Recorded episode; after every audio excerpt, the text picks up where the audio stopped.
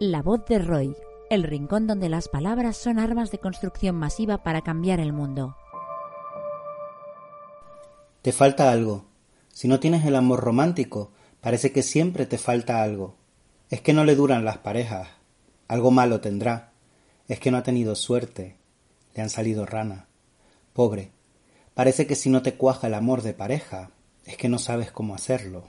Si salen huyendo, es porque no sabes cómo retener a la gente, es que tienes un carácter de mierda. Parece que el fin último de la vida es el mismo para todas las personas. Enamorarte, emparejarte, compartirlo todo, vivir en el mismo sitio. Y si no te cuadra así, incluso si no es eso lo que quieres o lo que buscas, entonces es tu culpa.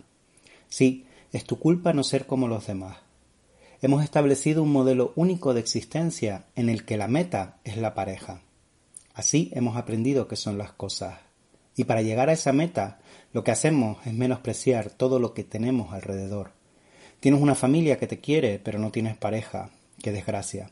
Tienes unas amistades estupendas, pero no tienes pareja. Qué desgracia. Tienes tantas cosas, tantísimas. Tienes hasta la vida, pero no tienes pareja. Qué desgracia.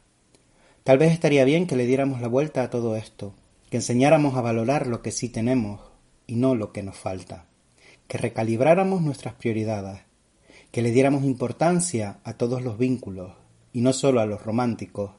Estaría bien que empezáramos a no frustrarnos por no conseguir lo que nos han dicho que hay que conseguir, que comenzáramos a pensar por nosotras y nosotros mismos a ver qué necesitamos, que regresáramos al cuerpo y a las pequeñas cosas, a esas pipas compartidas en un banco con tus amigas, a esas risas con un meme, a mandar un mensaje a la casa en la que crecimos diciendo que hoy vamos a comer.